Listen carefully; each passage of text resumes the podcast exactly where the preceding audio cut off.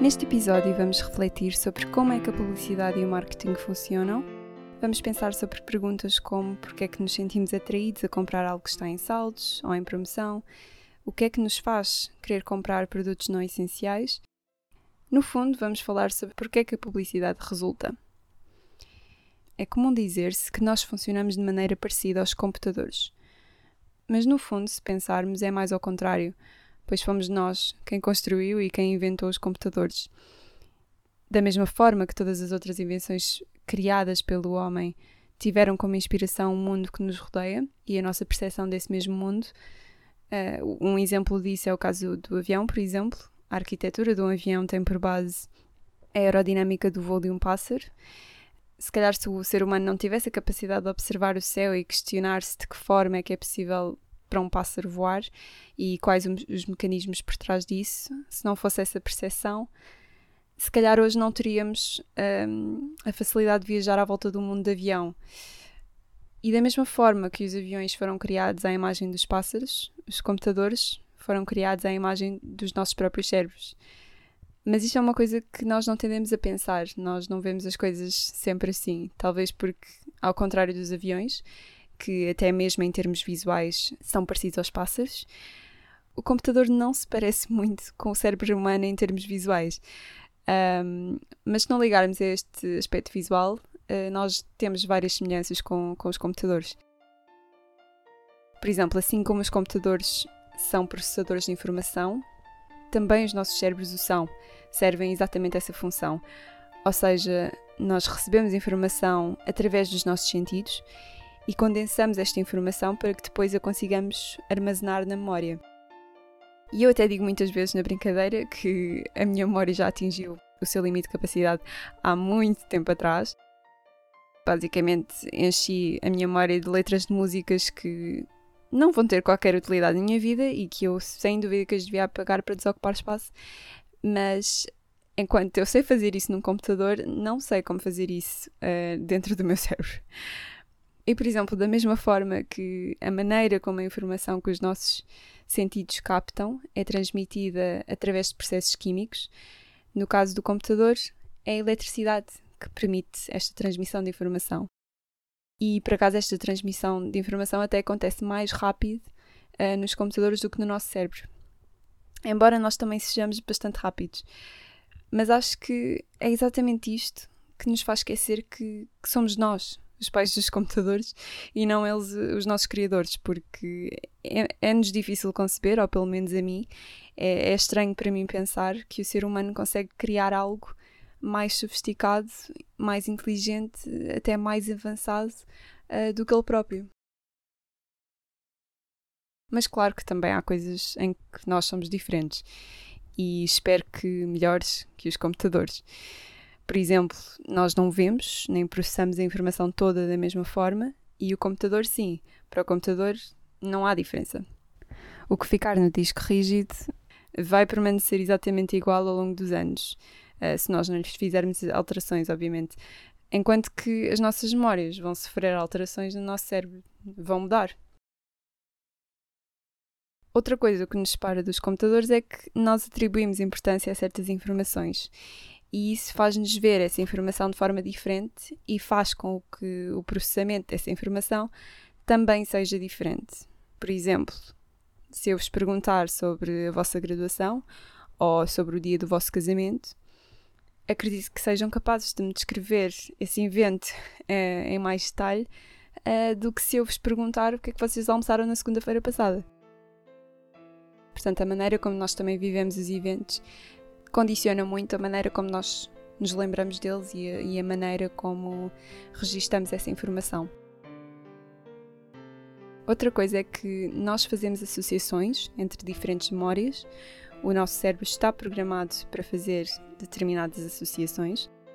Por exemplo, uh, nós associamos calor, a sensação, por exemplo, de estar coberto com uma manta no sofá, uh, associamos isso a conforto, a segurança, porque associamos calor físico a calor psicológico. A experiência do calor físico está intrinsecamente associada e ativa mesmo memórias de quando nós éramos mais novos, bebés e éramos confortados pelos nossos pais e nós associamos essa experiência a estar em segurança e bem alimentados, por exemplo. Isto tudo para dizer que, no fundo, o estudo da publicidade e do marketing interliga-se também com o estudo do cérebro humano. Porque tem por base estas associações que nós criamos entre informações e memórias. E eu vou-vos já confessar que não sou grande fã de publicidade, também porque tenho sempre o sentimento que a publicidade não cumpre o que promete, uh, que no fundo é fazer com que as pessoas se sintam mais inclinadas a comprar determinado produto, é isso que, que é prometido, porque eu simplesmente não entendo porque é que eu haveria de querer comprar um produto que foi publicitado a meio de uma canção que eu estava a ouvir no YouTube.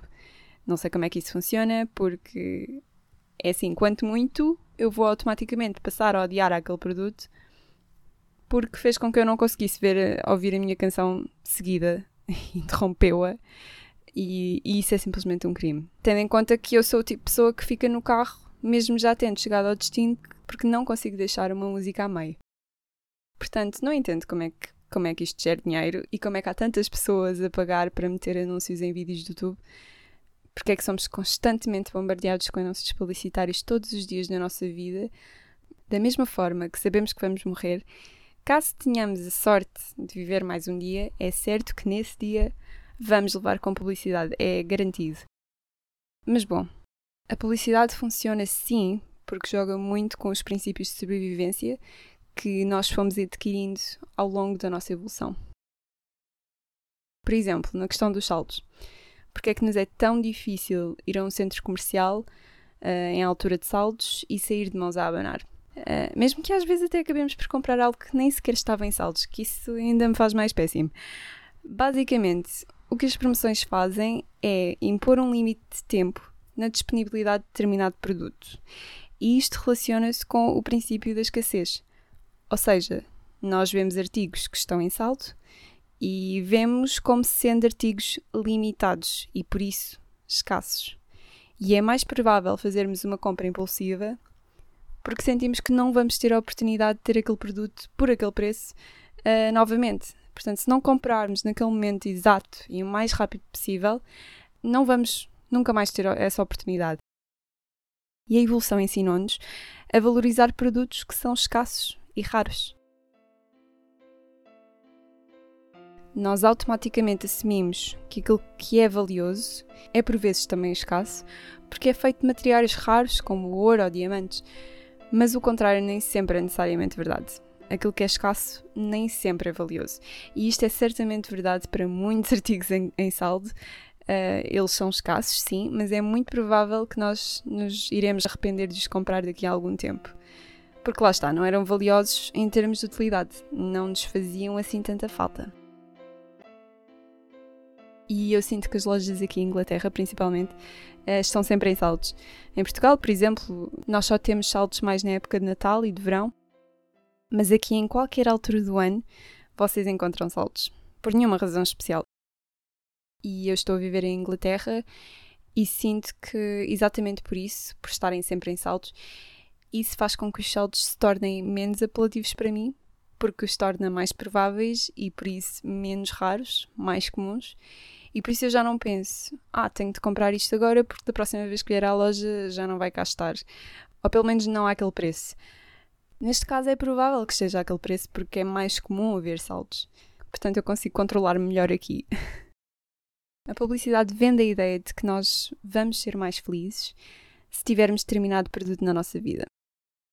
Se o dinheiro compra felicidade, a publicidade quer que tu acredites que sim, que compra e por vezes aproveita-se das tuas inseguranças pessoais para te persuadir a acreditar que sim. E outras vezes tem mesmo o poder de te criar inseguranças que tu nem sequer tinhas antes. Quando, quando eu estudei Psicologia da Publicidade na universidade, o nosso professor falou-nos sobre um anúncio da Listerine de 1920, de bastante sucesso, uh, em que basicamente a Listerine era promovida enquanto um elixir que curava a halitosis. Eu estudei em inglês, portanto não sei qual é que será a tradução para este termo em, em português, mas algo parecido a, a litose. Mas pronto, halitosis é uma palavra que sugere que isto seria um termo médico, uma condição médica. Mas na realidade, esta palavra não representa condição médica coisíssima nenhuma. Foi inventada pela companhia Warner Lambert, que foi quem criou o anúncio, e a razão para eles terem recorrido a esta brilhante escolha de palavras foi porque, na altura, mau hálito não era um problema social. Não era algo que preocupasse as pessoas, aliás, nem sequer se falava de elixires, ninguém estava familiarizado com isso. E então não seria suficiente uh, simplesmente promover a listerina enquanto uma cura para o mau hálito. Isso não faria com que as pessoas se sentissem minimamente tentadas a comprar o produto. Não seria isso que iria garantir o sucesso do anúncio. E por isso mesmo é que eles decidiram usar a halitosis para fazer parecer que havia uma condição médica associada a ter mau hálito e que havia motivo para ficarmos alarmados e querermos comprar Listerine. E já agora nem sequer há provas que os elixires ajudam no combate do mau hálito, por isso não só eles criaram um problema que não existia, como o produto que eles dizem que é capaz de resolver o problema não é capaz de resolver o problema. Para além disto, algo que, a meu ver, ainda consegue ser pior do que inventar uma condição médica que não existe e não ser capaz de solucionar é aproveitarem-se do medo que as pessoas têm de ser rejeitadas a nível social.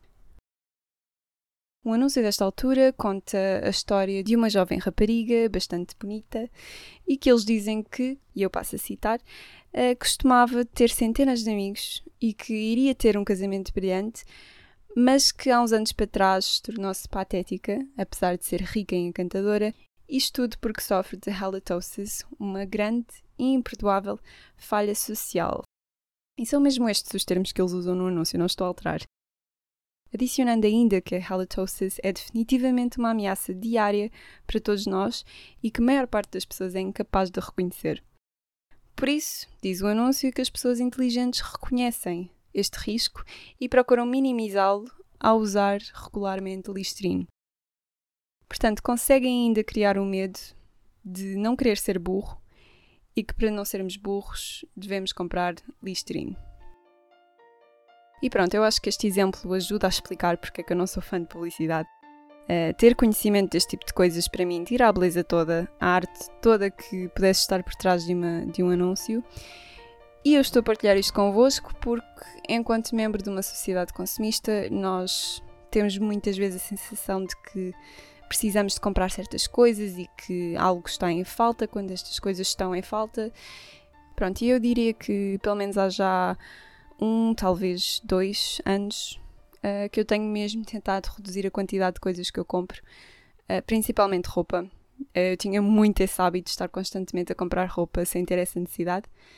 Quer dizer, eu, eu tinha a necessidade porque associava roupa à aceitação social, mas não tinha mesmo necessidade de ter mais roupa porque já tinha a suficiente. E mesmo após estes dois anos, e após ter reduzido imenso o meu consumo de roupa, eu ainda consigo olhar para o meu armário e achar que não preciso disto tudo. Mas sem dúvida que ter ouvido falar sobre este anúncio naquela aula contribuiu muito para que se tornasse mais fácil desapegar-me do meu desejo de ter mais e mais roupa. Quando olhamos para as coisas assim, torna-se fácil mudar. Mas eu sei que há várias pessoas para quem não chega apenas ter conhecimento disto para elas quererem mudar. E, e por isso mesmo estou a pensar em gravar um episódio em que abordo formas de quebrar rotinas e mudar hábitos e comportamentos. E sim, eu sei que este anúncio tem literalmente um século e que, entretanto, a publicidade já mudou um bocadinho e talvez possam achar que atualmente é levada de forma mais ética, mas eu acho que, assim como tantas outras coisas na nossa sociedade, eu acho que só estão diferentes na medida em que agora é mais difícil e menos óbvio ver que não são éticas. Estão melhor camufladas. Evoluíram de uma maneira que, à primeira vista, parecem ser perfeitamente éticas e razoáveis, mas no fundo, no fundo, eu não acho que sejam. E sinceramente eu sinto que simplesmente há algo de errado a um nível intrínseco com o conceito por trás da publicidade. Porque faz sempre com que nós pensemos que não temos o suficiente e que algo está em falta e que esta coisa material é a chave que te vai fazer feliz. E talvez até seja a curto prazo, mas nunca a longo prazo. torna-se um ciclo vicioso e porque acaba-se a felicidade a curto prazo e vamos comprar mais para comprarmos mais felicidade a curto prazo e por aí fora. E obviamente que há que reparar que eu não estou a abordar o caso de quando a publicidade é usada para o bem, que também é. O título deste episódio é O Lado Negro da Publicidade, por isso eu, eu estou mesmo só a focar-me no mal, uh, como faço em tudo na minha vida, mas claro que a publicidade pode ser usada para chamar a atenção das pessoas para boas causas, só que a maior parte das vezes não é. o meu argumento é mesmo que só devia ser usada para o bem, só devia ser usada para tentar persuadir as pessoas para irem fazer exames médicos, deve ser usada para informar relativamente a métodos contraceptivos, deve ser usada para incentivar as pessoas a fazer doações. Nestes casos, eu acho bem que as pessoas se sintam culpadas por não fazerem o que a publicidade as aconselha porque com conhecimento vem responsabilidade. E embora a publicidade tenha vindo a mudar, mesmo assim eu acho bastante engraçado ver que após um século uh, uma das técnicas mais eficazes continua a ser a mesma, que é word of mouth. Ou seja, é mais provável que uma pessoa compre um produto quando este é recomendado para alguém que nós conhecemos e em quem nós confiamos. Se esta estratégia é mais eficaz, então porquê o jogo psicológico à volta da, publicidade? Há muito mais a discutir em relação a este tópico, para além dos temas que aqui foram abordados, mas como sempre, eu encorajo-vos a fazerem a vossa própria pesquisa e a terem a iniciativa de ir procurar mais informação. Desconfiem em mim e da minha opinião, eu não tenho nada contra isso. E vão, vão procurar por vocês mesmos. Obrigada por me acompanharem e vejo-vos para a próxima.